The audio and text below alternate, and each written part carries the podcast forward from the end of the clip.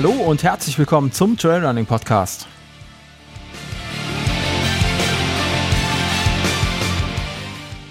Mein Name ist Sascha und jetzt geht's los.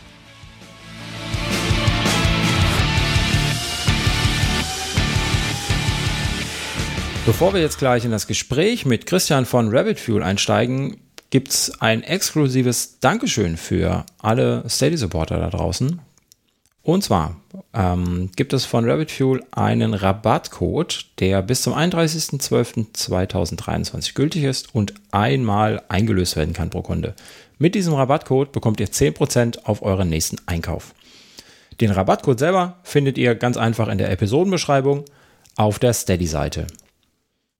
Wenn du noch kein Steady-Supporter bist, ist das auch gar kein Problem. Dann wird am besten heute noch Mitglied und lad dir die aktuelle Episode runter. Dann bekommst du auch dort den Rabattcode.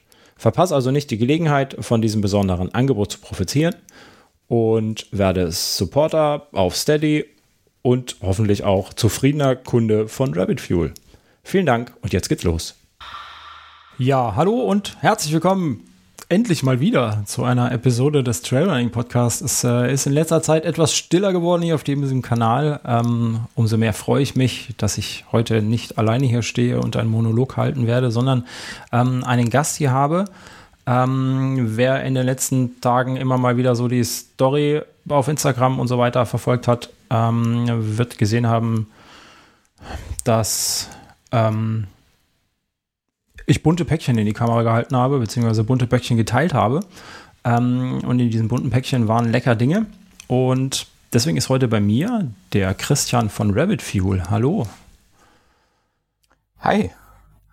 Schön, dass ja, du da bist. Erstmal. Ja, danke.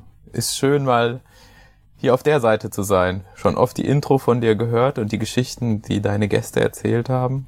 Und ja, ich freue mich, dass ich heute mal meine Geschichte erzählen darf. Ja, da freue ich mich auch äh, ganz besonders drauf. Ähm, wenn, wir zwei haben ja jetzt gerade Bild und du sitzt in einem Wohnmobil. Wo bist du gerade? Ganz un, ungewöhnliche Aufnahmesituation. Äh, ich bin auf der Rückreise äh, Schwedens. Also ich war in Schweden und wollte dort meinen ersten 100 Meiler laufen. Und ja, bin jetzt quasi mit dem Wohnmobil auf dem Rückweg nach Hause wollte mir ein bisschen Zeit lassen, mhm. äh, ein bisschen noch Schweden, Südschweden genießen und wahrscheinlich auch noch meinen Bruder besuchen, der in der Hansestadt Bremen wohnt. Jetzt sitzt du in Schweden mitten in der Pampa und hast äh, super Internet und wir zwei können podcasten. Das ist äh, eine schöne moderne Welt. ja, zum Glück geht das und äh, ja, ich bin auch froh, dass mein ja mein ganzes Business, dass ich das auch von unterwegs machen kann.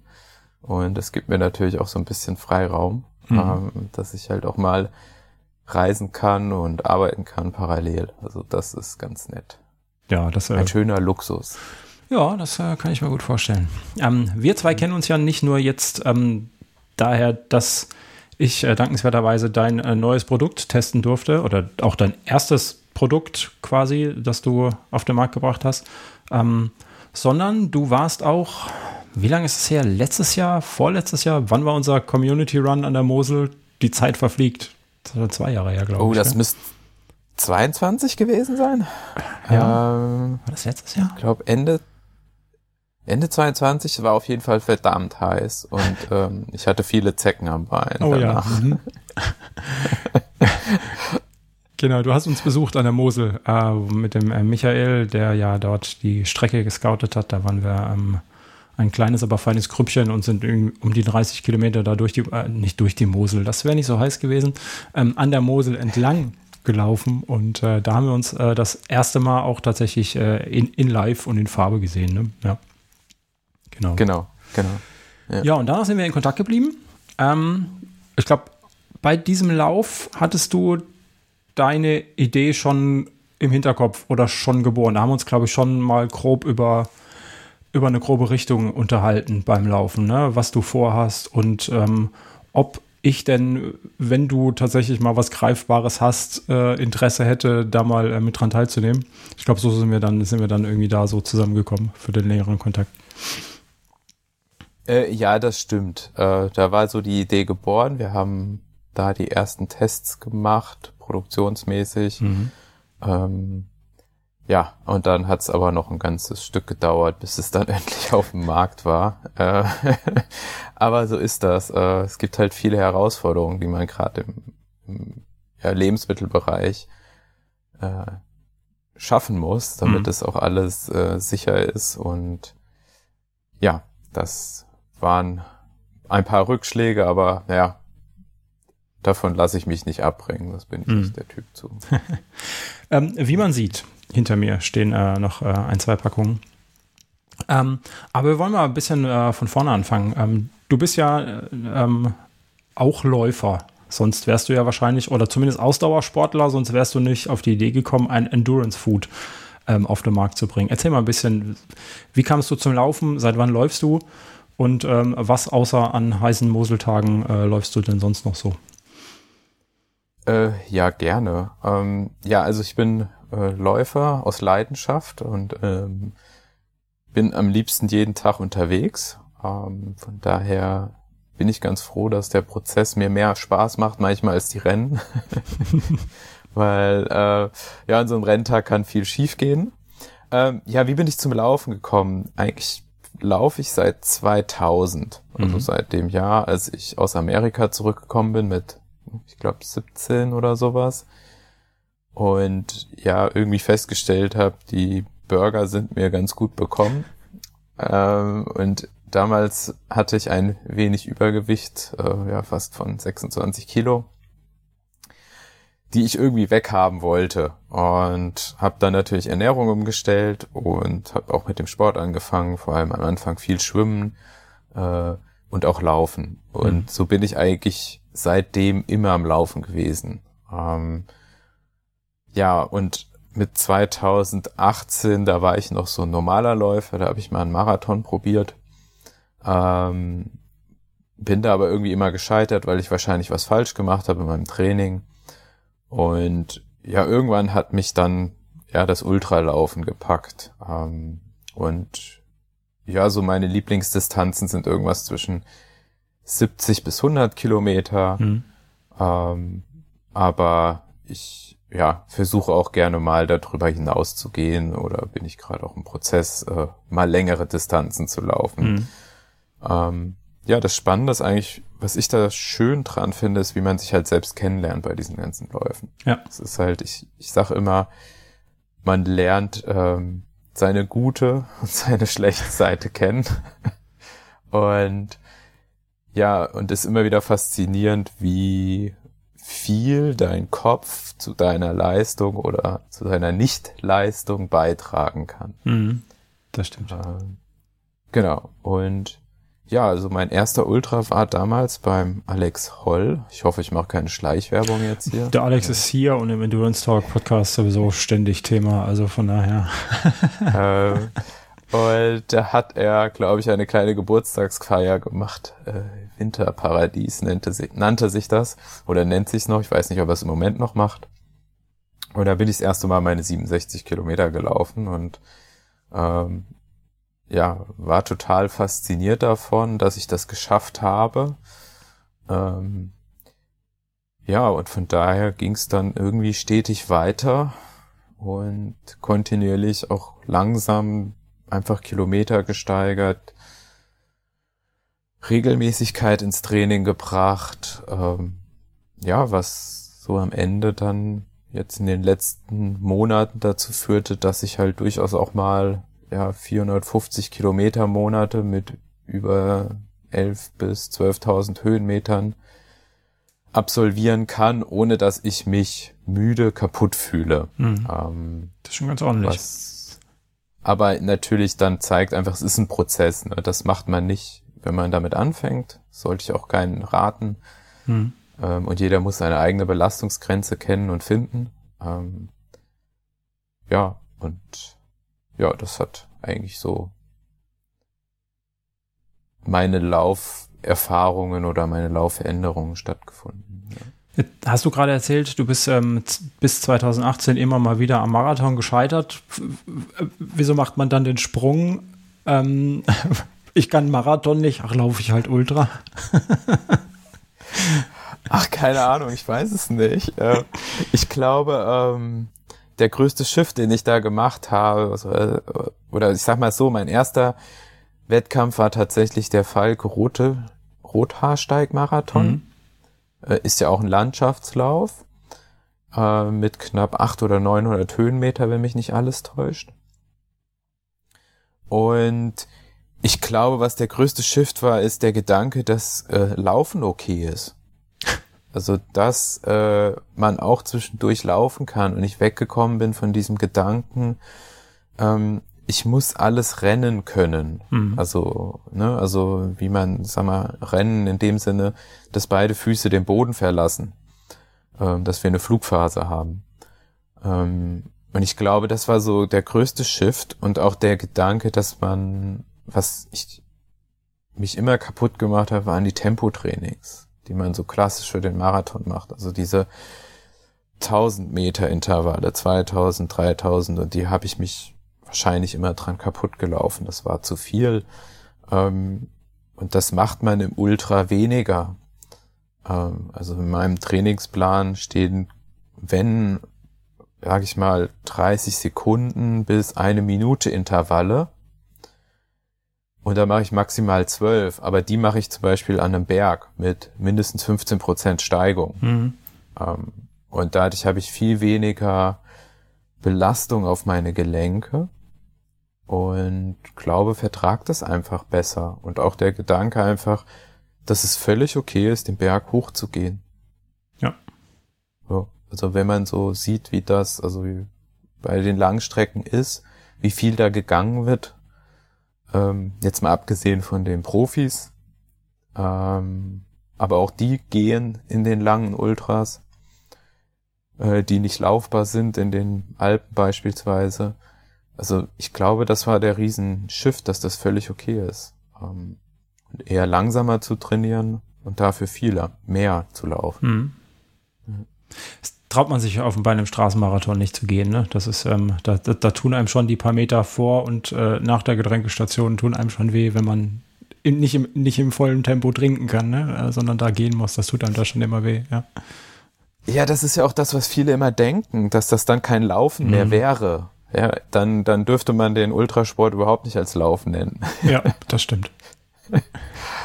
ähm, ja, aber und es ist völlig okay, glaube ich. Ich glaube, das ist das, was sich viele verabschieden müssen, ähm, dass das ja nicht immer so einfach ist, alles zu ge äh, zu, zu joggen, also oder zu, zu laufen im, im Flachen.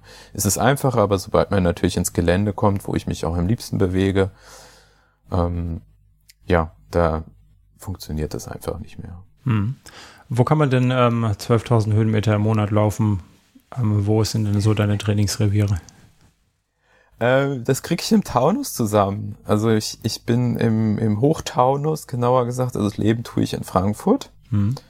Und habe eine S-Bahn-Station vor meiner Tür, die direkt nach Kronberg fährt.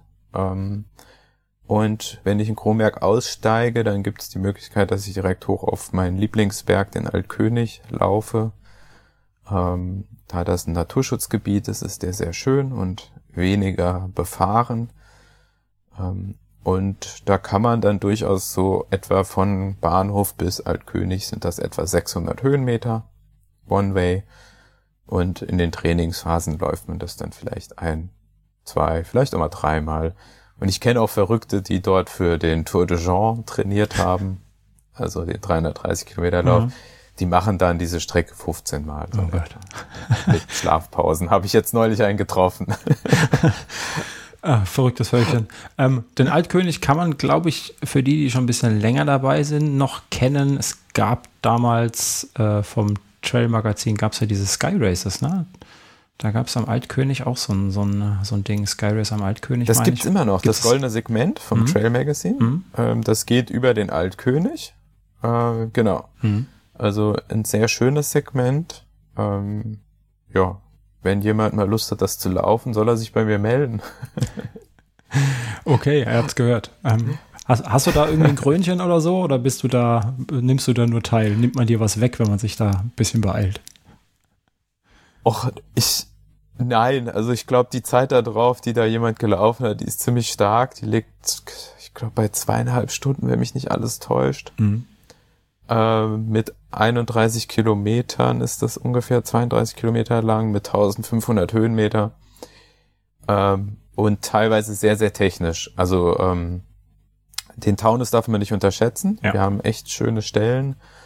Ähm, wir können wirklich gut trainieren, selbst für alpine Veranstaltungen.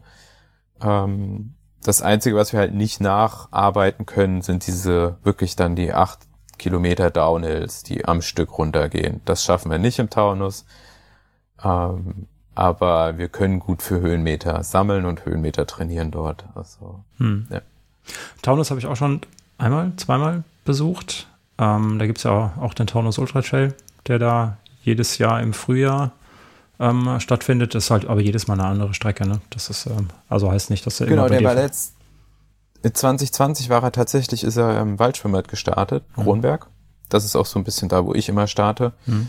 Und da hat er seine 50 und 70 Kilometer Loop gemacht. Der lief ja immer im, am zweiten Januarwochenende. Eine tolle Veranstaltung.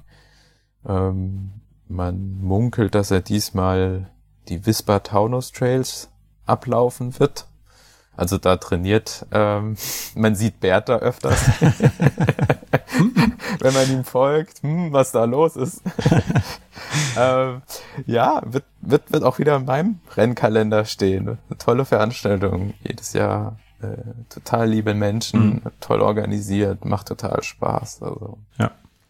Ja. Es, hat bei mir irgendwie nie, so, also außer einmal oder zweimal, einmal in den äh, Plan gepasst, weil ich immer in den Kobalt gelaufen bin. Und der ist ja Ende November. Ähm, dann ist ja. Und danach bin ich immer krank, weil wenn du dich äh, 24 Stunden Ende November durch die Pampa quälst, äh, also ich fange mir da immer irgendwas ein und bin dann im Januar nie so fit, dass ich da starten kann. Das ist ein bisschen ja. schade, da muss man sich entscheiden. Ist halt auch sehr früh, ne? Sehr früh im Jahr, da musst du wirklich ähm, den ganzen Winter durchtrainieren. Das ist ähm, so gering, so 50 Kilometer klingen, aber Anfang Januar, äh, da musst du die, die sogenannte Off-Season äh, schon gut durchgearbeitet haben, ne? um da ordentlich zu laufen. Ja, für mich ist das dann, ich sag mal, ja, das ist ja jetzt nicht bitte falsch verstehen, das ist dann die 50 Kilometer Runde ist dann schon, war dieses Jahr ein schöner Trainingslauf. Mhm.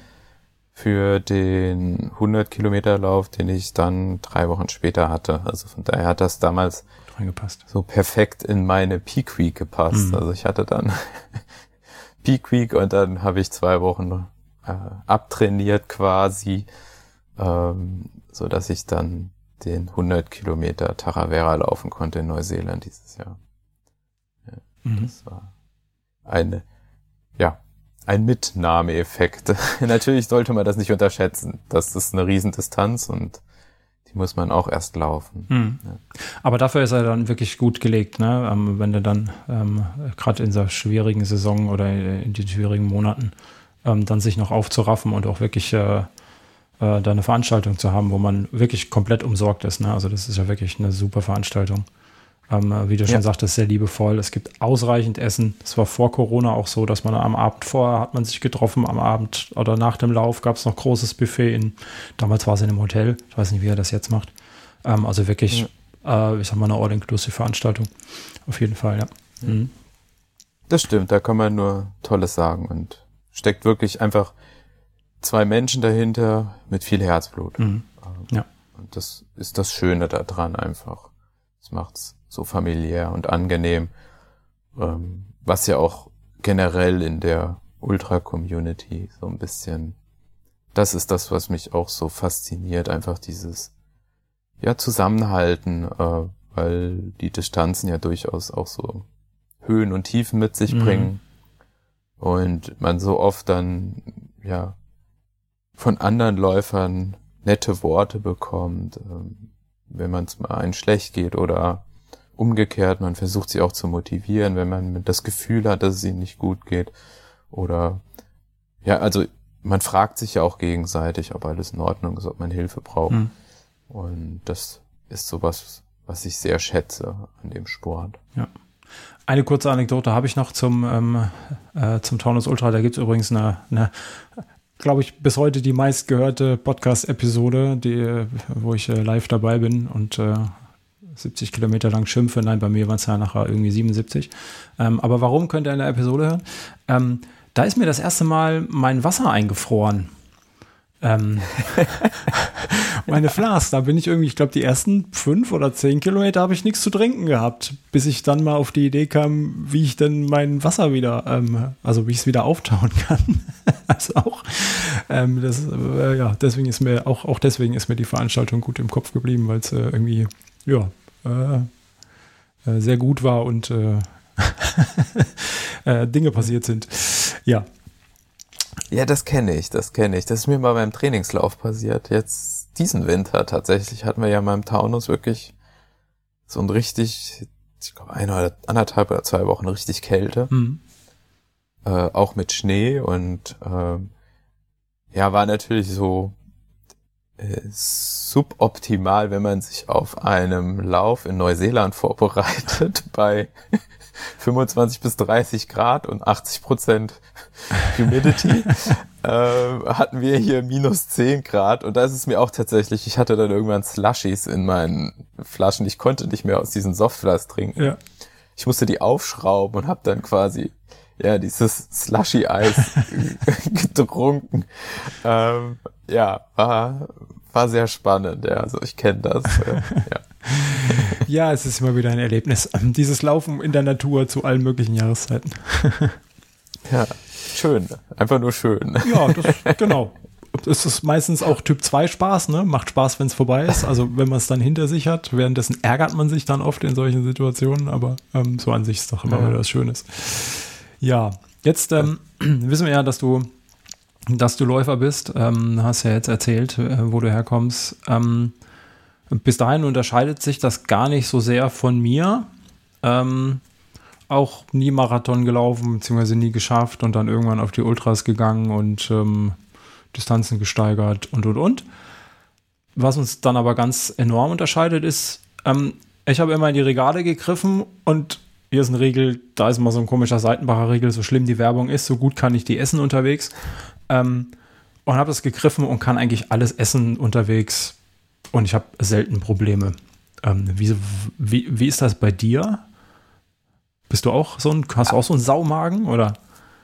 Eigentlich habe ich einen relativ guten Saumagen, ja. Ähm, aber ich habe selber mal, also als ich auch mit dem Ultralauf dann intensiver angefangen habe, ähm, haben wir uns auch sehr, also meine Frau läuft ja auch, also Jette mhm. ähm, ist ja auch eine begeisterte Läuferin.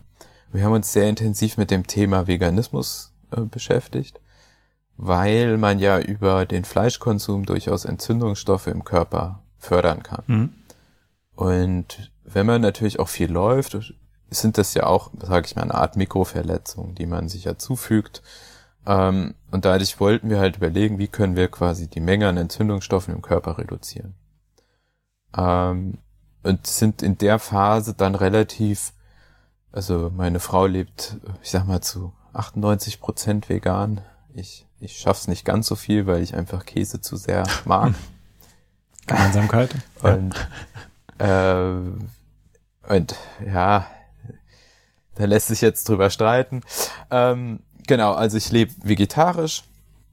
Ähm, bin aber auch und dann in derselben Phase, um das auszuholen, habe ich halt auch experimentiert, äh, experimentiert damit, ob ich ohne Zucker leben kann. Mhm. Ähm, also ohne zugesetzten Zucker. Ja, weil theoretisch ist ja jede Kohlenhydrat, die man isst, wird ja irgendwie in deinem Zucker umgewandelt. Und da gibt's halt langkettige Kohlenhydrate und kurzkettige Kohlenhydrate. Ähm, und je langkettiger die sind, desto mehr Ballaststoffe haben sie mit sich noch. Mhm.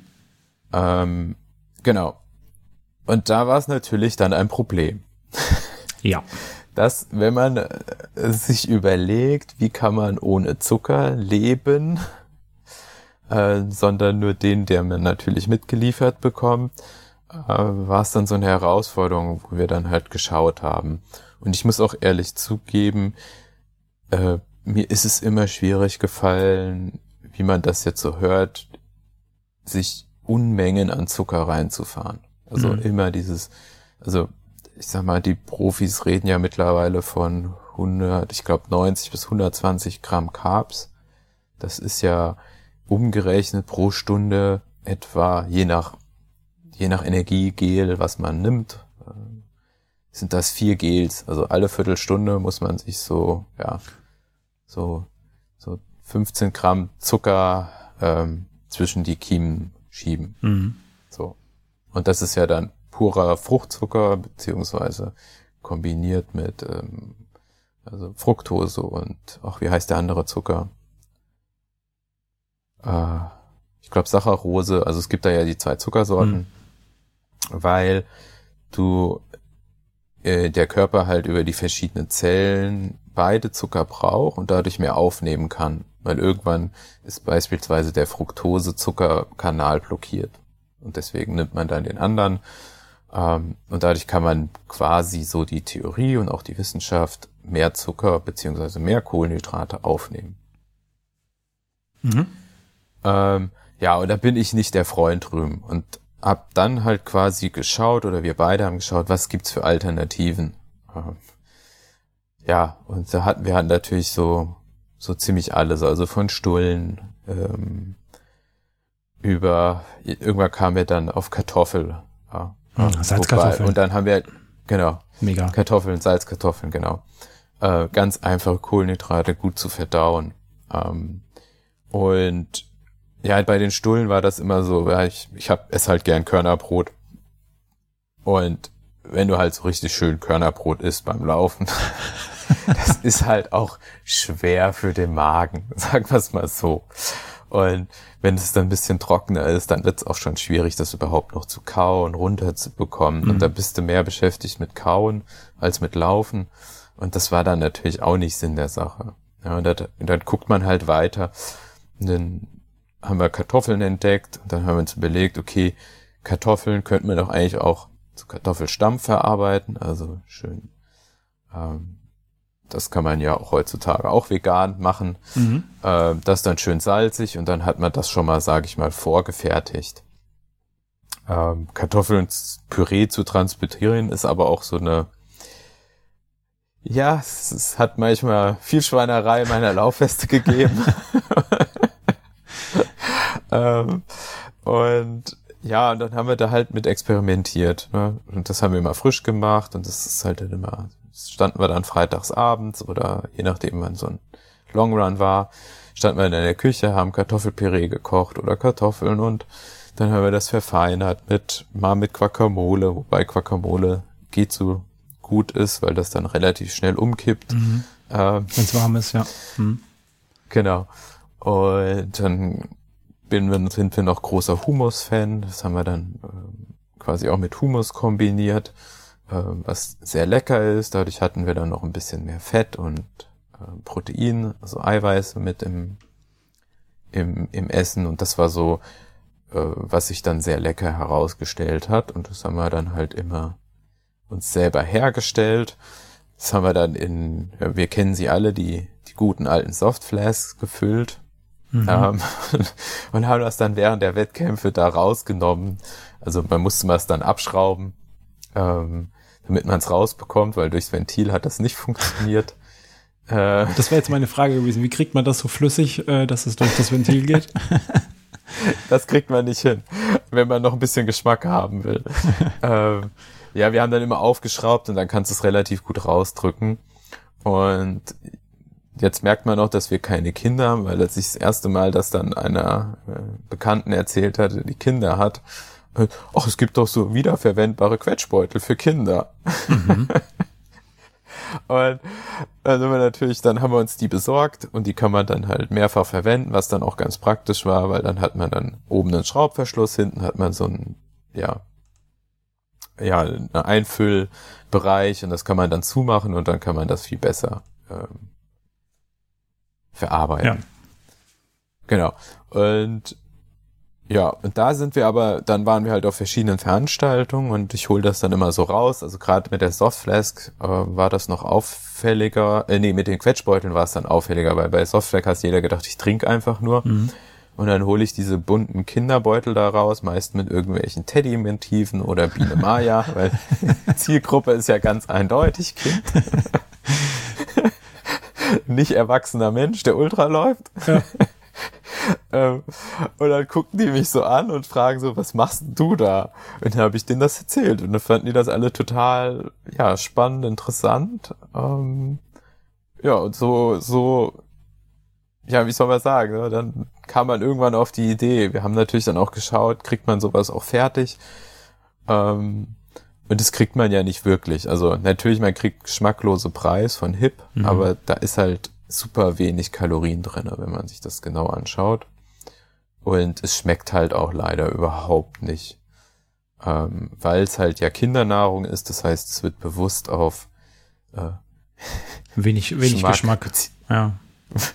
äh, hinausgearbeitet. Mhm.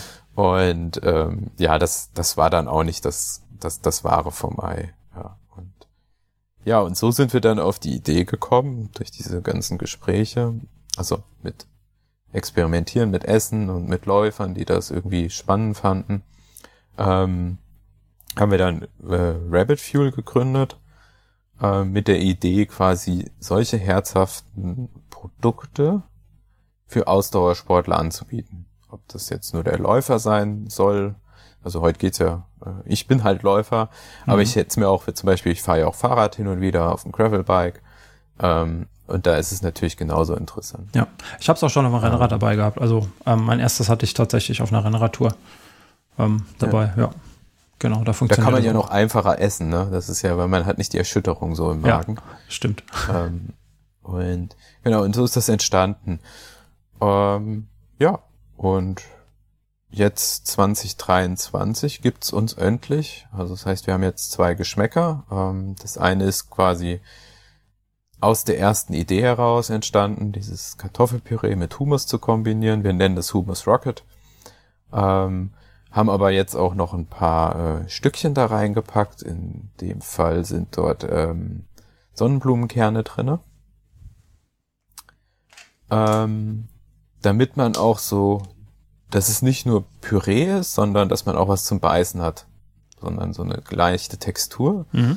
Und das ist natürlich durch den Humus, es ist halt sehr geschmacksintensiv und auch, ich sag mal, für manche Leute zu salzig. Aber unsere Erfahrung ist, je länger wir gelaufen sind, desto mehr hatten wir Lust auf Salz. Und irgendwann schmeckt einem das auch nicht mehr zu salzig, weil Salz ist ja eins der wichtigen Elektrolyte, die man beim Laufen massiv verliert. Mhm. Ja. ja. Und genau, und dann ist es ja so, dass man auch immer mal andere Sachen ausprobieren möchte und nicht immer das Gleiche haben muss. Und da sind wir dann, haben wir quasi Couscous ist so einer meiner Lieblingsgerichte oder Pseudogetreide. Ähm, und ich liebe auch noch Erbsenpüree von meinem Marokkaner um die Ecke. Und ja, und da kamen wir halt auf die Idee, diese zwei Sachen zu kombinieren ähm, und haben das auch sehr orientalisch gemacht. Ähm, da haben wir dann noch ein paar Erdnussstücke reingemacht, damit wir ein bisschen mehr Kalorien und Fett haben. Ähm, also quasi alle drei Grundbestandteile einer ausgewogenen Ernährung. Kohlenhydrate, Eiweiß und Fette. Mhm. Das war uns immer wichtig. Und es sollen ja kleine Mahlzeiten sein, so sagen wir es immer, für den Ausdauersport. Hey du, Episoden wie diese sind nur möglich, weil ihr mich finanziell unterstützt. Wie genau das funktioniert, findest du in den Shownotes dieser Episode. Als Unterstützer bei Steady bekommst du als Dank für deinen Support alle Episoden der Trailtypen eine Woche früher auf die Ohren. So, und jetzt geht's weiter. Danke. Also gerade wo du sagst, äh, die, die Stückchen, das ist das, was mir ähm, besonders positiv aufgefallen ist tatsächlich. Ähm, dass du nicht einfach nur irgend so ein Brei im Mund hast, sondern wirklich dann auch zwischendurch auf irgendwas beißen kannst. Ja, es sind keine großen Stückchen, weil da muss ja auch durch den kleinen Verschluss durch, aber du merkst schon, genau. ähm, das ist wie wenn du eine Handvoll Erdnüsse nimmst und die ganz ordentlich durchkaust, da hast du auch immer noch Stückchen drin. Das ist dann derselbe Brei und du hast immer irgendwas, was du, was du wirklich noch dir Te äh, Textur gibt und was das Ganze so ein bisschen, bisschen spannender macht, fand ich. Ähm, und auch die beiden Geschmacksrichtungen. Ähm, ich wüsste gar nicht, ähm, welcher davon mir jetzt am, am besten schmecken würde, ehrlich gesagt, weil ähm, ich mag auch beides. Ich mag Couscous, ich mag Erbsen, ich mag äh, Kartoffeln und ich mag auch Hummus. Ähm, von daher mhm. trifft das genau auch meinen Geschmack. Ähm, ja. ja. Ja, das mit den Stücken war auch absichtlich gewählt. Ähm, es ist ja so, dass wenn der Kopf, also der Mund anfängt zu kauen, da fehlt ja schon die erste Verdauung angeregt. Mhm. Und das hilft quasi dem Magen schon bereit, sich darauf vorzubereiten, dass jetzt Essen kommt. Und deswegen wollten wir auch was, was man auch dieses Gefühl hat, man kaut was als als Mensch. Mhm. Ja, weil das ist ja eigentlich das, was wir, man sagt ja immer beim Ultralaufen, man muss den Magen trainieren. Aber was machen wir eigentlich den ganzen Tag? Wir essen ja normales Essen. Ähm, und wir essen das und wir kauen das. Und das ist eigentlich quasi dann das Normalste, was man beim Ultralauf machen kann, weil man es ja eigentlich täglich macht. Mhm. Ähm, und deswegen halt auch dieses Gefühl zu kauen, einfach, ich bereite meinen Kopf, meinen Magen darauf vor, hier kommt was essen. Und es gibt ja auch aktuell Studien, ähm, die besagen, und das wird, wird natürlich jetzt mit Gels gemacht, oder sage ich mal mit flüssigen Elektrolyten, also diesen, diesen Elektrolyt, äh, nee, diesen Zuckergetränken, die man halt voll mit Carbs packt, mhm. Dass wenn man nur den Mund damit spült, hat man schon einen psychologischen Effekt darauf, dass man besser laufen kann. Mhm. Wenn man dann aber das Zuckerwasser wieder ausspuckt, kommen natürlich die Carbs nicht an, aber es hilft einem psychologisch gesehen. Okay. Das ist ja das, was wir auch ja. beim Essen haben. Ja. Das heißt, durch das Kauen ist der Körper darauf vorbereitet, äh, Kalorien zu empfangen und ähm, ja, und fängt dort schon an zu verdauen mit dem, ja, hm. mit dem ersten Biss quasi. Und du hast dann schon, schon die Chance, über die, die Schleimhäute, ich sag mal, die ersten zwei, drei, vier, fünf Kalorien mit aufzunehmen und äh, Inhaltsstoffe. Ähm, genau. Und dann geht's ja, ja. Klingt, klingt auf jeden Fall plausibel. Ähm, genau, weil wir wollten halt auch nicht diesen Püree reproduzieren. Das war halt auch noch so ein Gedanke. Ja. ja. Ähm, als ich da auf, äh, ich glaube, das habe ich dir auch in deinen, deinen Bewertungsbogen geschrieben, ähm, als ich die, die erste Charge hier hatte, äh, was mich so ein bisschen verwundert und aber auch gleichzeitig gefreut hat, äh, ist der Knoblauch. Das ist ja was, was ich gar nicht in der Sportnahrung erwartet hätte, dass Knoblauch drin ist. Ähm, also ich, ich, kann ja mal, ich kann ja mal einfach mal die, die Zutatenliste, ich habe jetzt hier gerade eine Humus Rocket vor mir liegen, ähm, habe ich in der Hand. Klar ist Wasser, damit es flüssig wird, dann hast du Kartoffeln, hast du Kichererbsen, äh, Sesammus, Sonnenblumenkerne, Knoblauch, Meersalz, Zitronensaft, äh, natives Olivenöl, Kreuzkümmel und Muskatnuss. Und das klingt ähm, nach einem extrem leckeren Kartoffelpüree ähm, dass ich im Prinzip auch fast genau so machen würde, äh, wenn, ich mir Kartoffelpüree machen würde. Also, ne, das ist einfach, das, das klingt auch schon nach einer Mahlzeit, finde ich. Äh, und nicht mit, äh, ich habe jetzt hier kein Sportgel, aber da würde ich wahrscheinlich keinen einzigen Inhaltsstoff erkennen am Namen, der da drin ist. Ne? dass er einfach eine Pampe ähm, ist. Ja, genau, das war auch die Idee. Wir wollten wirklich so kleine Mahlzeiten kreieren, auf die man Lust hat. Ähm, mhm. Weil das ist ja oft die, die, die Taste Fatigue, äh, ich weiß jetzt nicht das deutsche Wort, ähm, aber man will ja einfach, also man muss ja versuchen, Kalorien runterzubekommen bei den langen Distanzen. Und das wollten wir entgegenwirken, weil wir gesagt haben, Hauptsache, wir kriegen Kalorien runter. Wir kriegen natürlich mit echter Nahrung nie die gleiche Menge an Kalorien runter wie im Sportgel. Ähm, aber wichtiger ist es, dass wir gute Kalorien runterbekommen. Ja, und zu den Knoblauch heftige Diskussionen intern Hause. Also, ähm, äh, also Jette hat immer gesagt, mach's raus. Ich sag so, nein. ähm, also wir haben heftig uns, also nicht böse gestritten, oder wir haben halt diskutiert darüber. Ähm, ich habe gesagt, es gehört in Humus rein. Und ich will eigentlich ein klassisches Humusrezept kombinieren mit Kartoffelpüree und es ist natürlich ganz, ganz dezent drinne. Ja. Also da ist ganz, ganz wenig Knoblauch drinne. Ähm, aber ich finde, es gehört halt einfach in den echten Humus rein. Äh, jeder, der sonst guten Humus macht, würde mich wahrscheinlich den Kopf abschneiden, wenn ich das ohne Knoblauch gemacht hätte. Ähm, ja, aber man merkt das auch gar nicht. Also wir haben es wirklich reduziert, dass es so einen ganz, ganz feinen Geschmack gibt, aber es stört, also man merkt es kaum beim Essen. Das stimmt. Also man hat nicht nachher irgendwie so einen, so einen üblen Knoblauch-Nachgeschmack oder was weiß ich, keine Ahnung, fängt an aufzugasen oder so, ne? Also dass es dann auf den Magen schlägt. Also das ist wirklich, hier steht irgendwas von fünf Prozent oder so. Ähm, es gibt einen guten Geschmack. Ähm, ich habe mich auch tatsächlich gewundert, als ich es dann gelesen habe. Also es ist nicht so, dass man das Ding in den Mund nimmt und sagt, ah, guck mal, da ist ja Knoblauch drin. Also das hätte ich jetzt nicht so persönlich rausgeschmeckt, ähm, so, so intensiv. Aber ich esse halt auch viel Knoblauch. Von daher, alles, was ich esse, hat irgendwie immer so eine Knoblauchnote. Von daher, ähm, auch da hast ja. du wieder dann voll und ganz meinen Geschmack zumindest getroffen. Ja, das ist, da gibt's halt auch so eine lustige Geschichte. Wir hatten, also es gibt ja mehrere Iterationen, die man bei solchen Produkten kocht, ne? mhm. ne? Und ähm, ja, uns ist mal bei einer Iteration der Knoblauch ausgerutscht. Und das haben wir dann liebevoll. Intern war das die, äh, war das nur noch die Knoblauchkanone. Aber die haben wir dann auch direkt ja wieder vernichtet, weil äh, ja, da war so viel Knoblauch drin. Ne? Irgendwie muss da beim Wiegen was schiefgegangen sind. Wir haben uns, wir konnten es uns im Nachgang nicht mehr erklären. Ähm, ich schätze, dass dann einfach beim Wiegen was schiefgegangen ist. Ähm, und wir hatten da so viel Knoblauch drin, dass wir explodiert sind. Aber ja, äh, ja, so ist das, äh, wenn man was Neues äh, kreiert und produziert. Ja. Mhm. Hast du mit ähm, irgendwas mit Lebensmitteltechnik am Hut oder ist das ähm, komplett äh, neu und entspricht so gar nicht deiner, deiner Arbeitswelt, dass du jetzt äh, anfängst zu kochen in irgendeiner Testküche und äh, ein Lebensmittel produzierst? Ähm, ich Nee, also ich habe nichts mit Lebensmitteltechnik studiert. Ich bin der ganz klassische Betriebswirt. Mhm. Wenn du nichts wirst, wirst du Betriebswirt. ne? ähm, ich ich, ich mag es, Unternehmen zu aufzubauen, zu ja ja zu führen, ähm, vorwärts zu bringen, zu gestalten.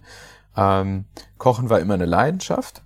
Ähm, die Rezepte sind in unserer eigenen Küche entstanden und mussten wir dann natürlich in größere Chargen überführen. Mhm. Und da war ich aber auch ganz froh, dass wir äh, mit der Küche, mit der wir zusammenarbeiten, äh, jemanden haben, der uns dort geholfen hat, quasi von der ja, Hobby, also ich sag mal Hobbyküche, die wir betreiben, mhm. ähm, das dann in eine Produktionsküche zu überführen. Und der hat halt dann auch wirklich den Geschmack hinbekommen, den wir auch so hatten, wie wir das, wenn wir das frisch machen. Also ähm, und das war auch wirklich das Wichtigste, ähm, das hinzubekommen. Und das ist ja keine einfache Nummer, mhm. wenn man in größeren Stückzahlen produziert. Und wir produzieren noch nicht in größeren Stückzahlen. Also Lebensmittel, als ich dann in diese Branche reingeschaut habe und mich damit beschäftigt habe, ähm, da reden wir von Stückzahlen, also ich sag mal so ein klassisches Babybrei, die produzieren äh, am Tag so 100.000 Pouches, wenn nicht noch mehr. Ja. Und setzen die dann weltweit ab. Ähm, ja, da sind wir noch lange nicht. ähm, ja, ich glaube auch nicht, dass meine Zielgruppe so groß ist. Ähm, ja, aber genau. Aber es ist trotzdem ein Riesenschritt, ob man das einen Topf produziert oder ob man das dann in 50 beziehungsweise 100 Kilo oder 200 Kilo dann produziert. Hm. Wonach, wonach googelt man, wenn man ähm, so eine Küche sucht, die einem 100 Kilo äh, Kartoffelbrei-Humus-Gemisch kochen? Ach, man googelt nach viel und telefoniert viel und wählt sich die Finger wund und ähm, ja, dort hat man natürlich auch ein paar Leute, mit denen macht man dann Tests und dann muss man aber auch jemanden finden, mit dem man sich wohlfühlt, äh, mit dem man dann zusammenarbeitet. Ja. Mhm. Ähm, genau. Das ist nicht einfach, aber ja, wir haben jemanden gefunden, mit dem wir das schaffen können. Es ist äh, immer wieder spannend, ähm, was es für, für, für Wirtschaftszweige gibt. Klar, irgendjemand, irgendjemand muss auch für ähm, äh, die Marke wo der Geschäftsführer mit seinem Namen steht, ähm, die kleinen Plastikbeutelchen voll machen. Irgendeiner muss diese großen Kochtöpfe haben, ne? diese großen Industrieküchen, aber ähm, das ist auch, glaube ich, so ein, so ein relativ unsichtbares Business da draußen, ne? glaube ich. So diese. Ja, wobei, ja, also da wird nicht viel drüber gesprochen. In der Lebensmittelindustrie wird viel, sage ich mal, White Label mhm. beziehungsweise Private Label, das unterscheidet sich ja ganz fein, gemacht. Ähm, also das ist, ich sag mal jetzt, da gibt's einen Produktionsstandort, der solche Pürees produzieren könnte oder was weiß ich, Joghurt ist das gleiche, mhm. Milch. Da läuft die Maschine, läuft 24 Stunden am Tag. Das ist, sag mal jetzt beispielsweise Vanillejoghurt. Ähm, der wird 24 Stunden am Tag produziert. Ein und dasselbe Rezept aber so etwa alle acht Stunden wird die Verpackung getauscht. Mhm. So. ähm, und dann ist das mal auf einmal eine, ja, sage ich mal, Qualitätsmarke, die man eher in dem Rewe-Bereich findet. Mhm. Äh, und dann wird halt nachts im Dunkeln wird halt dann die Discounter, Discounter ja. produziert. Oder umgekehrt, Discounter haben meist sogar größere Mengen. Das heißt, äh, 16 Stunden lang wird Discounter produziert und dann abends wird vielleicht dann der, ich sag mal,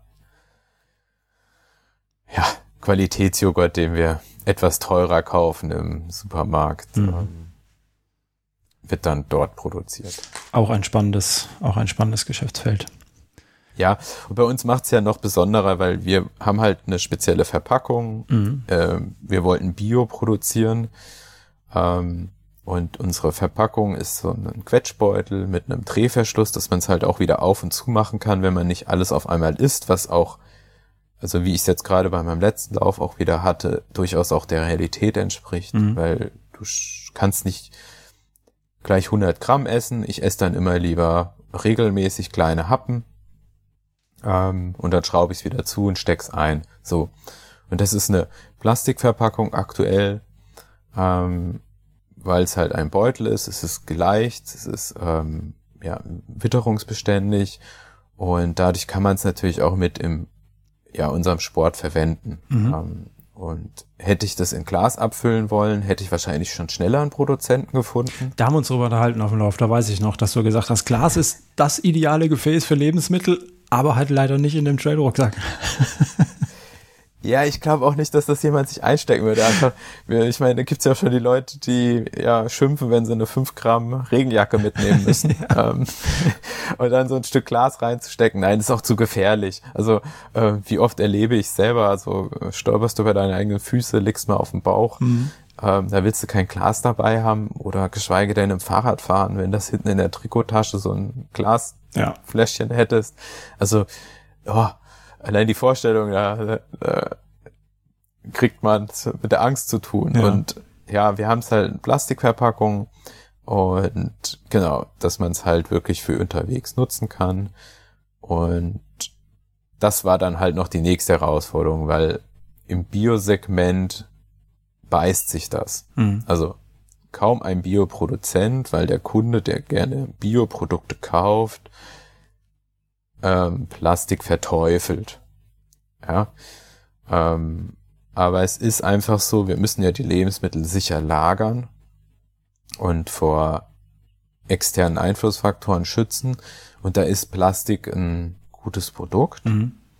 weil es auch sehr, sehr viel leichter ist. Und im Vergleich zum Beispiel bei einem Glas, das ist ja dann auch meistens Einwegglas, was wir bekommen. Und da ist die CO2-Bilanz tatsächlich schlechter, weil für Glasproduktion ähm, sehr viel Energie verloren geht. Ähm, anders ist das bei der Getränkeindustrie, wo die Flaschen mehrfach verwendet werden. Da ist es deutlich positiver. Aber sobald es ein Einwegglas ist, ist es mehr Gewicht beim Transport, äh, mehr Energie bei der Produktion. Hm. Und auch Plastik äh, kann ja wiederverwertet werden. Das heißt, auch da geht ein Großteil zurück in die äh, Wertstoffkette und kann zu Recycled-Plastik verwendet werden. Jetzt ist es aber noch eine große Ausnahme, weil wir müssen ja auch Lebensmittel sicher lagern, schützen. Da ist leider noch nicht Recycled Plastik zugelassen. Ich denke aber, dass das nur noch eine Frage der Zeit ist, dass es quasi auch im Lebensmittelbereich recycelfähige Verpackungen gibt, also recycelte Verpackungen geben wird, ähm, weil wir ja wissen, wir müssen was für die Natur tun. Das heißt, je öfters wir die Produkte verwenden, desto besser. Mhm. Aber die müssen natürlich dann auch den EU-Anforderungen und dem deutschen Lebensmittelrecht entsprechen. Und, und das sind halt größere Forschungsprojekte und die werden, schätze ich persönlich, in den nächsten fünf Jahren wird man dann die ersten recycled, also recycled Plastics auch in der Lebensmittelindustrie bekommen. Ähm, relativ schnell wird sich das entwickeln, Hm. meiner Meinung nach. Okay, das ist auf jeden Fall eine spannende, ähm, spannende Entwicklung. Man, man kennt ja so die typische Werbung von den fünf PET-Flaschen zur Plastiktüte oder dieses T-Shirt war mal eine PET-Flasche. Ähm, das kommt ja dann genau daher, dass du eine PET-Flasche nicht zu einer neuen PET-Flasche machen darfst, weil eben Lebensmittel ne, oder, oder Wasser in dem Fall, ähm, denke ich. Ähm, ja, bin ich mal Genau. gespannt, wo das hinführt. Ich höre Ja, raus, ich höre das raus, dass du da nicht so ganz zufrieden bist, äh, dass ihr, dass du leider Plastik nutzen musst. Das höre ich ja, höre ich jetzt schon raus, ne? Das ist nicht deine Premium-Lösung für dich. Also es gibt leider keine Alternative, keine perfekte. Mhm. Ja, ähm, ich, ich sage immer, also an sich ist Plastik kein schlechtes Produkt. Hm. Wenn es was Besseres geben würde, würde ich es gerne nehmen. Aber ich finde gerade nichts. Ähm, beziehungsweise es gibt einfach noch nichts Zugelassenes, ähm, was halt allen Anforderungen entspricht. Ne? Dass man es A entsprechend kochen kann, dass es äh, keine Bakterien enthält, dass es vor UV geschützt ist, dass es vor Wasser geschützt ist, dass es einfach sauber bleibt, das Produkt Mhm. und auch haltbar. Und da ist Plastik einfach, ja, im Moment noch unersetzlich. Ähm, aber ja, mal sehen. Ähm, ich halte da immer die Augen offen.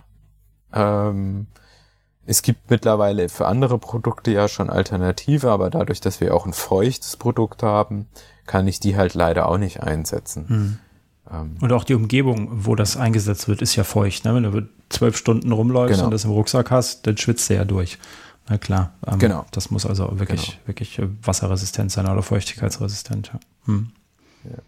Hm. Ja, und wie gesagt, also nicht falsch verstehen, Plastik ist ähm, für Lebensmittel wirklich gut. Hm. Ähm, und auch es ist ja auch alles getestet, dass da nichts passieren kann. Ist ja jedes Plastik muss entsprechend zugelassen sein, sonst dürfte das im Lebensmittelbereich gar nicht verwendet werden. Und wir haben ja sehr, sehr hohe Anforderungen. Ähm, und das ist auch gut so. Ähm, ja. Hm. Und für uns ist es halt einfach, ja, in dem Fall ideal, weil es leicht ist und nicht zerbrechen kann. Ja, man kann es schön aufrollen, damit man es leer bekommt, vernünftig. Ne? Das ist auch noch ein Ja. großer Vorteil. Ja, das fällt auch bei Glas und alles weg. Ähm, ja. Aber etwas ganz Besonderes ähm, ist ja euer Design. Ähm, das ist ja, da wirst du ja von jedem angesprochen. Und ähm, ich kann dir jetzt mal verraten, als ich das das erste Mal in meiner Trikottasche hatte und gefahren bin und ähm, dann irgendwo, wo war ich? Ich glaube in Bad Ems, ähm, habe ich das rausgekramt und gegessen. Und dann hat es mir tatsächlich ein klein bisschen wehgetan, das in den Mülleimer zu schmeißen.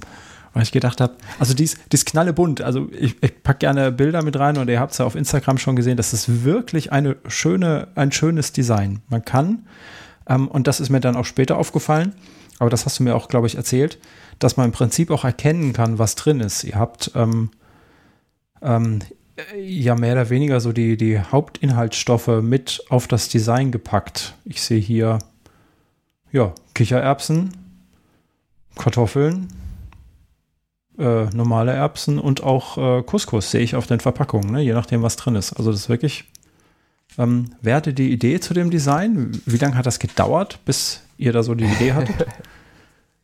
Ähm, ich habe mit da mit so einer kleinen Designagentur aus Frankfurt gearbeitet, ähm, die und ich habe gesagt, ich will was Lautes, Buntes mhm. und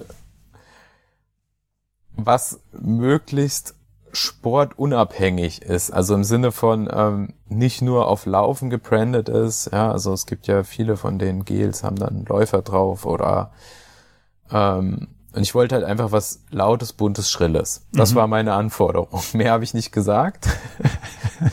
und ähm, und war dann auch total, also habe dann drei, ich glaube vier Entwürfe bekommen, völlig unterschiedlich und habe das dann so auch ähm, verschiedenen Freunden gezeigt und ähm, ich habe diesen Entwurf gesehen und ich fand den total klasse. Mhm. Der hatte damals noch ein anderes Logo, ähm, was wir dann verworfen haben, weil man das schlecht lesen konnte. Ähm, das war das Logo von einem anderen Entwurf und dann haben wir die zusammengewürfelt. Ähm, aber faszinierenderweise alle anderen Entwürfe wurden von den Leuten bevorzugt, weil das dann oft so, sag ich mal, mit echten Fotos waren, so wie man das klassisch aus dem Einzelhandel kennt. Mhm. Also da wurden dann klassisch die Erbse fotografiert und man hat das so gesehen. Ähm, aber irgendwie hat mir das nicht gefallen, weil ich dachte, das ist ja genau das, was ich bei Rewe, DM und Hastewo äh, genau so habe. Mhm. Und da wollte ich das nicht. Und deswegen habe ich gesagt, ich will dieses ganze bunte, schrille, ich möchte auffallen. Das war meine, ja. Ich denke, äh, das schaffst du damit auf jeden Fall. Äh, ja. Mit der Verpackung, ja. Mhm. Genau. Und ja, bis jetzt ist sie auch echt gut angekommen äh, und bin auch froh, dass ich mich für dieses Design entschieden habe. Mhm. Ja. Das ist eine, äh, ist eine 100 Gramm Packung, ne? Da sind 100, 100 Gramm drin, hast du ja gerade eben schon gesagt. Ähm, genau. Äh, auf dem Fahrrad, ich kann das, ich kann das nachvollziehen, wo du gesagt hast, ähm, man braucht nicht unbedingt äh, die ganze Packung oder man bekommt auch vielleicht nicht unbedingt die ganze Packung runter ähm, auf einem Schluck, ne? weil man möchte auch weitergehen oder weiterfahren oder wie auch immer. Ähm, das, ist mir, ist mir tatsächlich auch gefallen. Ich habe das auch auf zweimal gegessen ähm, unterwegs. Ähm, blöderweise, ich habe angefangen zu essen, habe gedacht, ah, ist tatsächlich ein bisschen viel. Ich mache es zu und steck's weg. Und dann bin ich weitergefahren, habe ich gedacht, verdammt, das schmeckt gut. Jetzt musst du wieder anhalten. und hat dann den Rest gegessen. also das ist dann vielleicht ein bisschen kontraproduktiv, aber auf Langstrecken hat man ja Zeit. genau. Ja, ich, ich, ich esse zum Beispiel auch so eins jetzt bei dem letzten Lauf hier, den, den schwedischen Lauf. Ähm, da habe ich jetzt ein, eine Packung pro zwei Stunden etwa gegessen. Mhm. Ähm, und ich esse dann ja auch noch, was weiß ich, eine Banane dazu oder sonstige Sachen. Ähm, aber so habe ich halt immer eine schöne Kombination aus äh, herzhaft und ja, süß. Äh, also in dem Fall dann die Banane beispielsweise, ähm, um halt einfach noch mehr Kalorien reinzubekommen. Ähm, ich kann aber auch so eine Packung innerhalb von einer Stunde essen. Das habe ich auch schon geschafft. Ähm, aber ja, ich wollte meinen Magen nicht äh, überfordern. Mhm. Gerade weil es halt die 100 Meilen Distanz war. Und ja, ich sag mal, wir haben ja meistens alle genug Speck an uns immer noch, also der Hobbyläufer, ja. äh, äh, von dem er dann auch zehren kann. Also und das ist halt das Schöne an unserem Produkt. Wir haben ein Sättigungsgefühl. Mhm. Das heißt, man fühlt sich auch satt, wenn man das isst und man rennt nicht nach sechs, sieben Stunden quasi mit einem knurrenden Magen durch die Gegend. Und dann fängst du auch nicht an, irgendwo an der Aid Station dann ähm, ja die die Cracker zu essen oder irgendwas, was was es dort gibt, was du vielleicht noch nie vorher gegessen hast. Mhm. Ähm, und dann hast du dir den Magen voll gemacht, und dann drückt er und das ist dann auch kontraproduktiv manchmal. Das muss man ja auch immer bedenken. Ja. So kannst du halt immer regelmäßig essen. Also man sollte ja, wenn man mit den Produkten ja, laufen möchte oder Fahrrad fahren möchte, sollte man halt regelmäßig essen, sich das gewöhnen und nicht versuchen dann ja alle Stunde so eine Packung äh, sich reinzuschieben, Entschuldigung, ähm, sondern äh, ja einfach nach und nach essen und damit funktioniert's, also so funktioniert's bei mir am besten. Mhm. und aber da muss halt jeder auch selber experimentieren. Ne? Ja, kann ich, kann ich aber nachvollziehen. Es ist ja, wie, wie du schon gesagt hast, kein so ein Zuckergel, was man, ähm, also diese ganzen Sportgels, ähm, die drückt man sich rein und ist dann froh, wenn man sie endlich unten hat, äh, weil die dann doch, ja. äh, dann, also mir zieht es jetzt schon wieder ähm, die Blomben in den Zähnen, wenn ich dran denke, auf diesen, aus diesem Alu-Dingsbeutel drauf rumzukauen und den letzten Fitzel Zuckerwasser daraus zu ziehen. Äh, auch so ein ja. Ding, was ich absolut nicht haben kann und was man bei eurem Produkt ja super hat, dadurch, dass man eben ja eben, ähm, ihr kennt es alle von diesen Quetschibeuteln, man hat oben einfach so eine, so eine Plastiktülle mit so einem Gewinde drauf und das kann man wunderbar, kann man das in den Mund nehmen. Da ist nichts, was irgendwie ähm, eklig und unangenehm ist im Mund, sondern das ist einfach so ein, wie man es halt so kennt, ne? Von, von so Quetschbeuteln, wie du schon gesagt hast.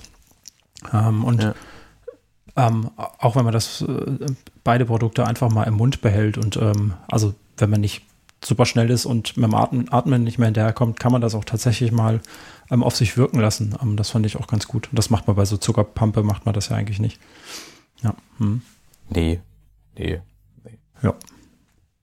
Ist, äh, wie gesagt, eine, eine gute Sache. Bunt, bunt, laut. Ähm, man wird darauf angesprochen, wenn man es in der Hand hat. Ähm, ein bisschen schade zum Wegwerfen, wie gesagt, aber ähm, man kann sie ja nicht alle sammeln. Wobei, das wäre ja auch mal was. man kriegt sie auch leider nicht so perfekt sauber, dass man sie. Äh ja, wichtig ist, dass sie dann nur in den gelben Sack zurückkommen, damit sie im Wertstoffkreislauf landen. Ich möchte die nicht in der Natur sehen, das ist mir. Nee. Ja. Ähm, da ist aber wäre dann aber auch der Vorteil, die sind ja relativ groß und bunt. Ich glaube, man findet sie schnell, ähm, aber sollte man natürlich trotzdem vermeiden, das irgendwo, irgendwo wegzuschmeißen. Tja. Sonst, sonst muss ich wieder bei meinen Longruns, wenn ich Ploging mache, äh, die ganzen Packungen aufsammeln. ja, du, ja. Du hast das ja auch das Hobby, ein bisschen Müll sammeln, wenn man läuft, ne, auf den Heimattrails. Ja, das ist eher so ein, so ein, so ein aufgezwungenes Hobby leider, aber ähm, man gewöhnt sich an alles und irgendwann macht es ja dann auch Spaß, dass man so Sachen macht. Ich, ich, ich finde dabei faszinierend, äh, wenn man das, also ich mache das nicht bei jedem Lauf, sondern mhm. so manchmal, weil ich, also ich mache es tatsächlich gern sonntags bei meinen Läufen, wo ich dann sage, ich muss langsamer machen. und dann nehme ich gerne einen Beutel mit und, und dann bin ich halt wie so ein Scanner, der den Boden abscannt, mhm. um halt Müll zu finden. Und dadurch konzentriert man sich viel mehr auf so dieses ja, nicht so schöne Thema. Man ärgert sich da natürlich dann auch mehr drüber, dass man denkt so, boah, jeder wirft seinen Müll hier in die schöne Natur. Ähm, aber dadurch lenkt man sich so ein bisschen ab vom, vom stupiden Schnelllaufen ähm, und konzentriert sich da drauf. Und, aber da sieht man zum Beispiel auch viele schöne Blumen dann, weil man dann immer nach unten guckt. Das stimmt, ja. und achtet so auf die Kleinigkeiten oder man sieht die vielen kleinen Käfer, die dann auf dem Boden rumrennen. Ähm, das ist ganz lustig. Ähm, ja, aber ja, ich, ich wünschte, ich müsste das nicht oder ich wünschte, ich würde das nicht machen müssen, weil ähm, jeder sein Müll Dreck, den er mitbringt, ja. auch wieder mit nach Hause nimmt. Ja. Ähm, aber ich, natürlich weiß ich auch mal, es, es kann einem ja auch mal was aus der Tasche fallen. Das ist ja leider nicht auszuschließen. Das ich, ich finde, den ja Müll erkennt man bestimmt. aber auch. Ja, mir passiert das mit Sicherheit auch. Äh, also, äh, ich sag mal so, wenn es mir auffällt, hebe ich es natürlich wieder auf. Von dem her würde ich ja. sagen, nee, mir passiert es nicht, weil wenn ich es wissen würde, hätte ich es wieder aufgesammelt aber ist natürlich auch Quatsch. Ähm, aber man erkennt auch immer, glaube ich, ähm, der Müll, der einem aus der Tasche gefallen ist, das, das, erkennt man, dieses Schnipselchen von der Packung, wo der genau weiß, wenn das Riegelpapier nicht zwei Meter weiter liegt, dann hat er das wahrscheinlich einfach verloren, der, dein Vorgänger. Ähm, und den Rest hat er mitgenommen. Ähm, sowas passiert halt einfach und ja gut, wenn dann einer langläuft und das aufhebt, dann ist das so. Ähm, ja. Gehört irgendwie auch dazu. Ja. Einer muss ja machen. Ja. Ja, ich merke es halt, also wir hatten ja jetzt im Town, das hatten wir jetzt gerade wieder so einen schlimmen Waldbrand. Mhm dummerweise aber auch wahrscheinlich Brandstiftung. So richtig weiß man das nicht. Aber dann achtest du schon darauf, auch dass zum Beispiel Flaschen, also da liegt schon viel Glas teilweise rum hm. in der Natur. Und ich versuche das dann schon immer so einzusammeln. Und ja, dass es einfach rauskommt, damit es nicht ein potenzieller Brandbeschleuniger quasi ist. Und hm. die trockenen Sommer haben wir ja leider. Äh, das wird, glaube ich, immer extremer. Also diese Phasen von entweder es regnet ganz, ganz doll oder es ist drei Monate am Stück trocken. Und ja, da, ja, das mhm. ist halt so ein Thema, äh, was uns halt auch da beschäftigt und deswegen wir da auch versuchen, als Rabbit Fuel immer besser zu werden, äh, dass wir möglichst wenig Einfluss auf die Natur nehmen. Ja, das ist, äh, das ist lobenswert. Da sollten wir alle ein bisschen drauf achten. Ja, ähm, Christian, jetzt hast du uns ja schon mal vorgestellt, ähm, äh, dein Produkt, deine zwei Geschmacksrichtungen. Ähm, ich habe heute, nein, gestern, war das heute? Ich glaube, heute war das, ähm, noch nach, äh, nach, nach Fragen an dich gefragt und sind auch tatsächlich welche reingekommen. Ähm, die würde ich dir jetzt äh, auch mal stellen. Ich werde sie paraphrasieren, weil ich mir nur die Stichwörter äh, dazu, dazu aufgeschrieben habe, äh, um die es geht. Mhm. Ähm, du hast ja hier 100 Gramm Packung. Ähm, einer, einer meiner Instagram-Follower und auch der, deiner Tester ähm, hat gefragt, wann gibt es 300 Gramm Packungen? Also wann, wann wird es noch mehr? ist das geplant, dass du die Packung größer ähm, machst? Definitiv ist das geplant. Ähm, aber als kleines Unternehmen muss man erstmal mit einer Packung starten. äh, warum will ich größere Packungen haben? Weil ich dann weniger Müll produziere. Mhm, Ganz ja. einfach. Und wenn ich weiß, ich habe zum Beispiel einen großen Lauf vor mir und ich werde die 300 Gramm essen, dann macht es auch Sinn. Mhm. Ja. Ähm, und da möchte ich auch irgendwann hin, aber dazu brauche ich erstmal ein bisschen Stückzahl noch, ähm, dass ich das realisieren kann. Ähm, da müsst ihr bitte noch ein bisschen Geduld mit mir haben oder einfach mehr kaufen. Ich würde gerade sagen, und bis dahin einfach mehr kaufen. okay. Ähm, du hast bisher zwei Geschmäcker. Hast du noch ähm, welche in der Hinterhand, die du gerne rausbringen würdest, aber noch nicht getan hast? Gibt es noch was Neues? Ähm, ja, wir experimentieren gerade schon mit einem dritten Geschmack. Ähm, es ist aber noch eine große Herausforderung. Ich weiß gar nicht, ob ich mich trauen soll, das schon zu sagen, aber ähm, ja, da muss ich, ich, ich möchte es gerne nochmal für mich behalten, weil ich noch nicht genau weiß, ob wir den Geschmack umgesetzt bekommen. Ähm, mhm. Hat eher was mit ja, der Produktion zu tun, dass sich ähm, unsere natürlichen Lebensmittel leider nicht so, ja, immer eignen für eine, sage ich mal, lange Haltbarkeit. Und das ist eine große Herausforderung. Ähm, und ich weiß noch nicht, ob ich das so hinbekomme, wie ich das möchte, dass es dann auch gut schmeckt und eine schöne Konsistenz hat. Ähm, ja, mhm. aber wir arbeiten da noch an Geschmäckern. Und das äh, klingt soll also ein Upgrade geben. Okay, sehr schön. Wo du das gerade so angeteasert hast, äh, die nächste Frage ist, ähm, was waren deine größten Schwierigkeiten und Pannen im Entwicklungsprozess? Ja, hatte ich ja schon einmal gesagt, äh, einmal war ein bisschen viel Knoblauch drin. ähm, ja, und die Haltbarkeit zu bekommen, ja, dass das dann alles wirklich ähm, so ist, äh, wie man das haben möchte, hm. weil wir einfach äh, uns wieder rantasten müssten, wie viel Minuten Kochzeit benötigt, damit es halt stabil bleibt. Hm.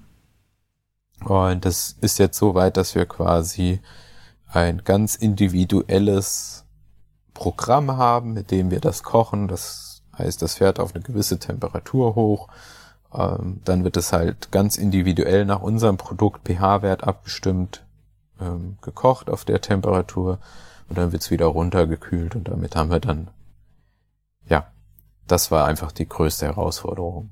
Und genau. Mhm.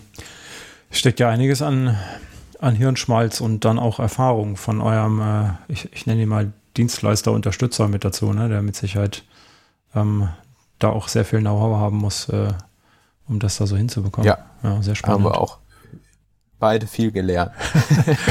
das glaube ich gern, ja. Kartoffelpüree ist gut, das isst er auf, das hält sich zwei Tage im Kühlschrank und gut ist, ne?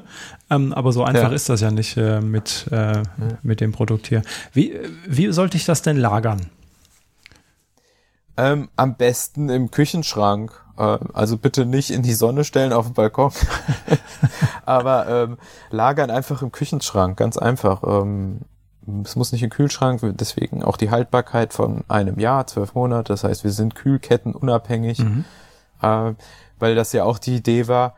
Es kann ja nicht sein, dass es jemand, also ich sage jetzt mal Beispiel, äh, Sascha geht auf den Long Run, denkt, er schafft zwei Pouches zu essen, aber irgendwie an dem Tag ist ihm nicht so. Ähm, und er isst quasi nur einen, bringt den anderen mit zurück. Wenn der in der Kühlkette sein müsste, wäre er damit verdorben. Mhm. Das heißt, wir hätten äh, Lebensmittelverschwendung, die wir vermeiden wollen. Und so ist es, er kann das mitnehmen und kann es beim nächsten Mal wieder mitnehmen. Das klingt gut. Genau. Einzige Einschränkung, die hinten drauf steht, ist, ne, nach 24 Stunden äh, nach der Öffnung soll man es konsumiert haben, aber ich meine, es sind nur 100 Gramm, ne? Da sollten wir schaffen in 24 Stunden. Ja, das ist aber auch, weil ich, ich sag mal, ich gehe jetzt mal von der Situation aus, du machst das auf dem Trail auf. Mhm. Ähm, Wenn es jetzt nicht Winter ist und dir deine Wasserflasche einfriert, haben wir ja meistens andere Temperaturen. Ja. Ähm, und sobald das natürlich dann offen ist und wir essen das ja auch mit dem Mund, also wird da natürlich auch äh, Bakterien reinkommen, die wir in unserem Mund haben. Und dann kann das natürlich umkippen. Mhm. Das ist jetzt einfach nur der Hinweis, wenn es einmal offen ist, bitte schnell essen, weil alles danach kann es natürlich dann auch umkippen. Aber das ist ja mit jedem Lebensmittel so, was man Ja, mitnehmen würde, was man nicht kalt stellt, äh, sondern äh, dann einfach wieder in die Ecke stellen würde, dann hätte man eine, ja, äh, ein Produkt, was nicht mehr genießbar ist Mhm. danach. Das, ja. Okay, also doch sehr easy Und- zu handeln, das Ganze, auch wenn es ähm, frische Produkte sind, natürliche Produkte ohne Konservierungsstoffe. Es ist doch, ähm, ja, braucht man nicht so arg viel beachten. Also alles ist gesunder Menschenverstand. Ich lege meine Nahrungsmittel nicht in die Sonne auf dem Balkon. Ähm, ich brauche sie auch, wenn sie auf sind. Ja. Äh, ja, von daher klingt das ja ganz, äh, ganz easy. Da habe ich ja richtig gemacht. Es stand nicht im Küchenschrank, es stand die ganze Zeit in meinem Büro hinter mir. Ähm, das ist auch der Packung geschuldet, ne? weil es einfach schön bunt ist und sie gut anzugucken ist. Verdammt. okay, Christian. Ähm, Ja. Ich würde mich bedanken bei dir oder möchte mich bedanken bei dir für, ähm, für deine Zeit, für die Vorstellung. Und ähm, du hast ja schon angeteasert, du kennst den Podcast. Äh, alle Gäste, und wir sind ja hier mehr oder weniger bei den Trailtypen, ähm, bekommen auch noch Schlussfragen gestellt, auf die sie eine Antwort hoffentlich parat haben. Ähm, und damit würde ich einfach mal anfangen, bevor wir dann, äh, bevor dann du das, das letzte Wort hast. Äh, die erste Frage ist immer, ähm, ähm, wenn es mal schwer wird auf dem Trail, ähm, was, was hilft dir dann? Oh, äh, der Kuss von meiner Frau. Okay. Nein, es ist, ich weiß es nicht. Natürlich, ähm, ach, es gibt ja so viel, also, ach, wie viele Situationen hatte ich schon, wo es mir schwierig ging auf dem Trail, ähm, und jedes Mal war es irgendwas anderes. Ähm, ich glaube, es ist auch das, wenn dich jemand unterstützt von den anderen Läufern, dir gut zuredet. Ähm, manchmal reicht es auch einfach mal fünf Minuten sich hinzusetzen, was zu essen, was zu trinken, ähm, mal fünfe gerade sein lassen. Hm. Ähm, also es hat schon verschiedene Sachen geholfen. Ähm, ja, Ja. Um, um mich da durchzubekommen. Hm. Ähm, was darf nicht, nicht fehlen auf dem Trail? Worauf oder ohne was gehst du nicht, gehst du nicht laufen? Was brauchst du unbedingt, um draußen zu sein? Aber was zu essen und was zu trinken? Sagt man nicht immer, äh, Ultralaufen ist auch eine große Essensparty mit ein bisschen Laufen dazwischen. ähm, ich bin da relativ entspannt. Also ich habe immer, ich habe immer was zu essen, zu trinken dabei. Ähm, ja, ähm, Musik brauche ich nicht. Ähm, ich nehme ja seit meiner meinem einem Sturz nehme ich immer das Handy mit. Äh, ja, so nach dem Motto, ich könnte ja jemanden rufen, Mhm. falls was passiert, aber auch das ist so ziemlich das Einzige, was fast wirklich bei jedem Lauf dabei ist, das Handy. Ähm, auch bei den kurzen Läufen. Ähm, ja. Okay. Habe ich übrigens auch immer dabei. Ich habe es auch noch nicht geschafft, ohne Handy laufen zu gehen. Das ist irgendwie so, das kriege ich nicht in meinen Kopf rein, ähm, ohne zu gehen, weil man muss ja doch immer irgendwie, also nein, man muss natürlich nicht, aber man möchte ja doch irgendwie auch immer erreichbar sein, auch wenn man es eigentlich nicht sein möchte, wenn man unterwegs ist. Aber die eine Möglichkeit. Ja, ja, aber ich kann es gut ignorieren. Ja, also das entweder mache ich dann auf Ja. lautlos, also ich kann beim Laufen das Handy extrem gut re- ignorieren. Mhm. Ähm, da kann auch, kann ich alles stehen und liegen lassen. Aber mir geht's da tatsächlich so um meine eigene Sicherheit. Mhm. Oder ähm, wenn Jette und ich beide zum Beispiel laufen gehen am Wochenende, ähm, möchte ich erreichbar sein, falls ihr was passiert. Mhm. also, und wir hatten den Fall jetzt erst vor kurzem. Ähm, und da war ich sehr, sehr froh, dass ich das Handy dabei hatte und ähm, ja, quasi äh, im Affenzahn zurück zum Auto zu rennen, um sie irgendwo im Wald einzuladen, weil sie sich das Knie aufgeschlagen hatte.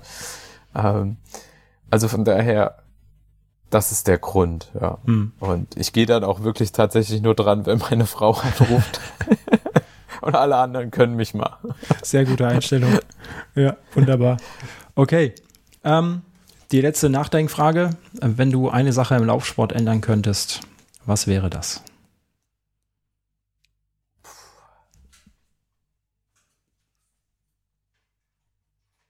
Ah, Darf ich auch zwei sagen? Du darfst auch gerne zwei sagen. Hast jetzt lang genug überlegt. Ähm, ich ich fände cool, wenn wir weiter so tolle Professionalisierung hätten, mhm. ohne dass, dass da eine große Gelddruckmaschine äh, sich eingekauft hätte. Mhm. Weil ich finde die Professionalisierung toll für äh, die Profiläufer, die damit ihr Geld verdienen, die uns als Vorbilder dienen, äh, als Inspirationsquellen. Ähm, aber ich finde es schade, dass da eine Gelddruckmaschine dahinter steckt. Mhm. Und ich hoffe, ich bringe mehr gesunde Ernährung auf die Trails und nicht nur Tonnen von Zucker. Ähm, ja, das sind so die zwei Dinge. Das ist gut. Eins davon hast du in der Hand. Eins davon habe ich in der Hand, ja. Genau. Ja, das sind doch, äh, das sind noch gute Dinge zu ändern. Da ähm, stimme ich dir zu. Das kann man gut machen. Ja, ja Christian. Ich wäre am Ende, also mit meinen Fragen und meinen Themen. ähm, du hast noch die letzten Worte, denn du bist der Gast. Du darfst noch mal sagen, ähm, wo bekommt man dein Produkt? Ähm, wie kann man dir folgen? Ich habe gesehen, es gibt jetzt einen ganz tollen Imagefilm. Da habe ich Behind the Scenes gesehen auf Instagram irgendwie, äh, wo du vor und hinter der Kamera, nein, vor der Kamera ähm, unterwegs warst. Ähm, da bin ich mal gespannt. Das darfst du mal erzählen, wo man dir folgen kann. Und ja, genau. Und dann die letzten Worte. Ja, tatsächlich. Den Imagefilm müsste man heute Abend sehen können. Zumindest den ersten Teil. Ähm, ja, ihr könnt uns auf den sozialen Medien folgen. Also ähm, am besten auf Instagram unter Rabbit Fuel. Mhm. Ähm, findet ihr die Firma. Mich selber findet ihr unter TrailRabbit 007. Mhm. Ähm, wo ich meine ja, privaten Abenteuer dokumentiere. Äh, ansonsten, wie gesagt, über die Webseite äh, von der Firma rabbitfuel.com, also rabbit-fuel.com, ähm, findet ihr auch nochmal ganz viele tolle ja, Blogbeiträge, Themen rund um gesunde Ernährung und so weiter. Ähm, ja, und stellt mir einfach Fragen, wenn ihr Fragen habt, kontaktiert mich äh, schreibt mir eine Textnachricht, ob jetzt privat oder Rabbit Fuel. Ich antworte äh, meistens innerhalb von ein paar Tagen, äh, wenn ich nicht gerade lange laufen bin. Ja. genau, wenn ich nicht gerade lange laufen würde oder meistens aber auch schneller, äh, wenn ich nicht irgendwo auf dem Trail bin, genau. Wo bekommt man euch denn? Wo kann man euch denn kaufen? Eure Produkte? Ähm, aktuell nur online. Mhm. Ähm, genau. Und wenn aber natürlich ein Laufgeschäft oder sowas zuhört und gerne die Produkte haben möchte für den Einzelhandel, sollen sie mir schreiben. Aber ich möchte nicht in den Einzelhandel aktuell, sondern rein online mhm. und ähm, ja, ab einem kleineren Betrag kriegt man auch schon versandkostenfrei ähm, zugestellt und demnächst hoffentlich gibt's das dann auch als Abo. Ah wenn das jemand okay. abonnieren möchte, die Produkte. Ähm, aber auch da nur entweder zwei oder drei Monate geschickt. Ähm, also in dem Intervall, weil auch da wieder der, Gedanke, ähm, A kann ich dann ein kleines bisschen Prozente geben, wenn man äh, weniger oft eine größere Menge bestellt. Mhm. Und B, jedes Paket weniger, was wir schicken, äh, ist natürlich auch wieder umweltschonend. Ja. Und das sind auch so, ja, deswegen gibt's das nicht als Monatsabo, habe ich mich entschieden. Ich mag, äh, worüber du dir äh, Gedanken machst, alles. Das finde ich gut. So Kleinigkeiten wie Pakete. Finde ich gut. Ja, es sind die Kleinigkeiten. Und wenn wir alle ein bisschen was machen, also ich bin auch kein, ja, kein Engel. Also auch ich habe meinen CO2-Fußabdruck, ja. Ähm, aber ich versuche halt über viele kleine Dinge einfach immer einen Schritt besser zu werden oder irgendwie ein bisschen weniger CO2 zu machen mhm. und ähm, vielleicht auch hin und wieder mal auf eine Kleinigkeit verzichten, ohne dass es mein ganzes Leben Verzicht sein wird. Ähm, das ist so mein Ziel und, und das lebe ich privat als auch mit der Firma. Ähm, genau, und dann kommen da manchmal solche komischen Entscheidungen heraus, wo ich mir halt denke, lieber packe ich halt drei Stück in ein Paket Mhm. Also drei oder 18 Stück ja. in dem Fall. Wir verkaufen sie immer als Sechserpack. Ähm, als jeden Monat ein Pack. Das ist mir wichtiger, weil auch die Haltbarkeit gibt es ja her. Stimmt, ja, genau. Ja. Gut, sehr gut. Ich mag das. Ich mag, dass du da warst, Christian. Vielen Dank für deine Zeit. Und äh, so langsam wird es auch in Schweden dunkel, sehe ich. Ja, wir haben jetzt hier schon fast Dunkelheit erreicht, ja. ja. Sonnenuntergang verpasst. Verdammt. Ähm, äh, hätte ich heute tatsächlich mal mit Blick auf die Ostsee gesehen. Ja, hätte sich andersrum ähm, setzen müssen. Mann. Na ja. gut, dann vielen Dank. Ja, und, äh, ja ich ja? danke, dass du Interesse hattest, dass ich das vorstellen durfte und ja, ich hoffe, dass auch andere Menschen ein wenig was mitnehmen konnten aus meiner Erfahrung. Da bin ich mir ziemlich sicher. Also kauft dem Christian die Bude leer, ähm, damit er bald seine 300 und 500 Gramm Packungen und keine Ahnung wie große. Wir haben übrigens gescherzt für die anderthalb Liter hinten für die Trinkblase, ähm, für die ganz langen Läufe. Ähm, nur so. Aber das kann man sich ja dann selber umfüllen, wenn man möchte. Alles klar, Christian. Ja, müsste vielleicht über den Schlauch einfüllbar sein, ja. also, ich wünsche dir einen guten Abend noch. Und ähm, wir bleiben in Kontakt, wir hören voneinander. Und wenn ihr ähm, bei Rabbit Fuel mal einkaufen wollt, dann schaut da in die Show Notes, da findet ihr alle Links und äh, folgt ihm mal. Und äh, dann bleibt er auf den Laufenden. Also bis dann, macht's gut und äh, Dankeschön. Tschö.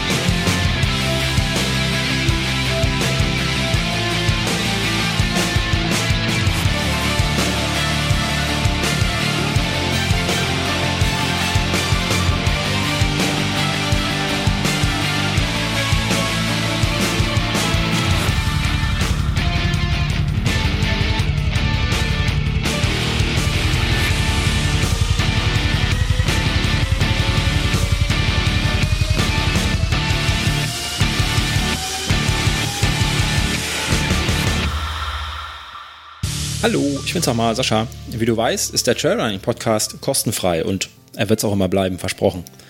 Damit mir das gelingt, kannst du mich, wie einige andere auch schon, bei der Produktion unterstützen. Dafür schon mal ein dickes Dankeschön an euch da draußen. Das geht ganz einfach, zum Beispiel durch einen Dauerauftrag, per Steady oder per PayPal. Wie genau du mich unterstützen kannst, findest du unter trailrunnerstock.de slash supporter. Wenn du Fragen oder Anregungen zum Podcast oder auch gerne zum Blog hast, dann schick mir einfach eine E-Mail an info@trailrunnerstock.de. Und wenn du einfach nur ein bisschen mein Ego streicheln möchtest, dann bewerte doch den Podcast auf iTunes oder irgendeiner anderen Plattform, die dir diese Möglichkeit bietet. Vielen Dank. Tschüss.